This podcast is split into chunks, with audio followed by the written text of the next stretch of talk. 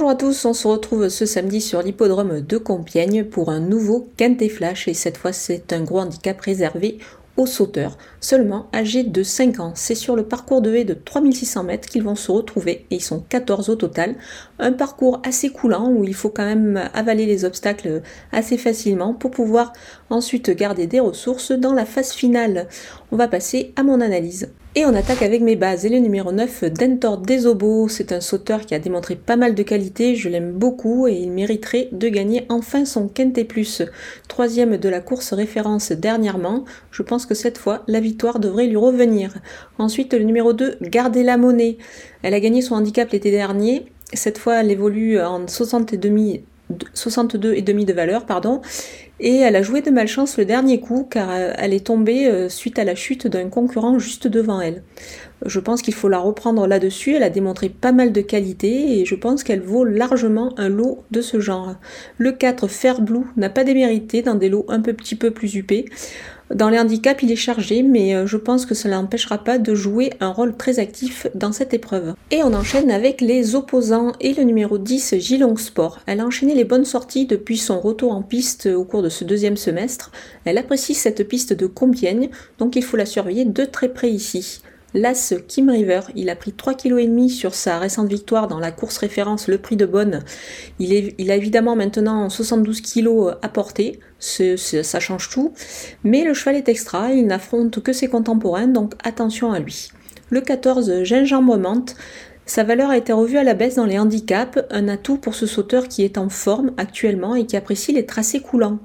Sous ce poids, il est à surveiller, d'autant que son entraîneur affiche une très grande confiance. Donc euh, surveillez-le de près car il peut y avoir une cote et donc il pourrait pimenter un petit peu les rapports. Le 7 Gaborio, il reste sur une bonne sortie notamment la dernière avec euh, il a une ligne avec Fairblue que j'ai retenu ici un petit peu plus haut. Il débute à Compiègne mais euh, il se plaît sur les parcours coulants donc attention à lui. Et pour mon coup de poker, je fais confiance au numéro 8, Bubble Blue. C'est un cheval euh, qui a réalisé une belle rentrée après une longue absence. Il, débute ici euh, dans les handicaps sur les en 62 valeurs, ce qui est beaucoup mieux que sur le steeple où il est un petit peu barré en 66. Moi je pense que dans cette épreuve, il devrait pouvoir jouer un rôle actif. Et du côté des outsiders, je vous conseille le numéro 12, Giloukat. C'est un élément régulier, il a pris 3,5 kg sur sa récente victoire, du coup la donne change un petit peu, mais il est capable, pourquoi pas, d'encore une fois s'illustrer ici. Le 6, gage de réussite, c'est un sauteur régulier qui a fait ses preuves dans les handicaps.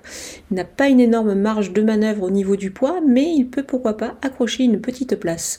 Le 5, Grazano, il avait besoin de courir lors de sa rentrée dans un lot qui était quand même relevé, c'était face à des steeplechasers. C'était certes sur les mais c'était pas mal comporté du tout. Il est compétitif, euh, je pense, pour une, pour une place ici, mais il faut voir car euh, le meeting de Pau approche et ce sera pourquoi pas son objectif prochain. Le 3 Golden Lane, sa récente rentrée était certainement nécessaire. C'était pas mal, euh, il va monter là-dessus. Après, sous ce poids, il n'a pas une énorme marge de manœuvre, donc il faudra plutôt le voir en fin de combinaison. Et on va terminer avec les délaissés et le numéro 11, Bliss Forever. Alors c'est un cheval qui avait gagné quand même le prix Rouen lors de ses débuts sur les haies, ce qui est une très bonne indication.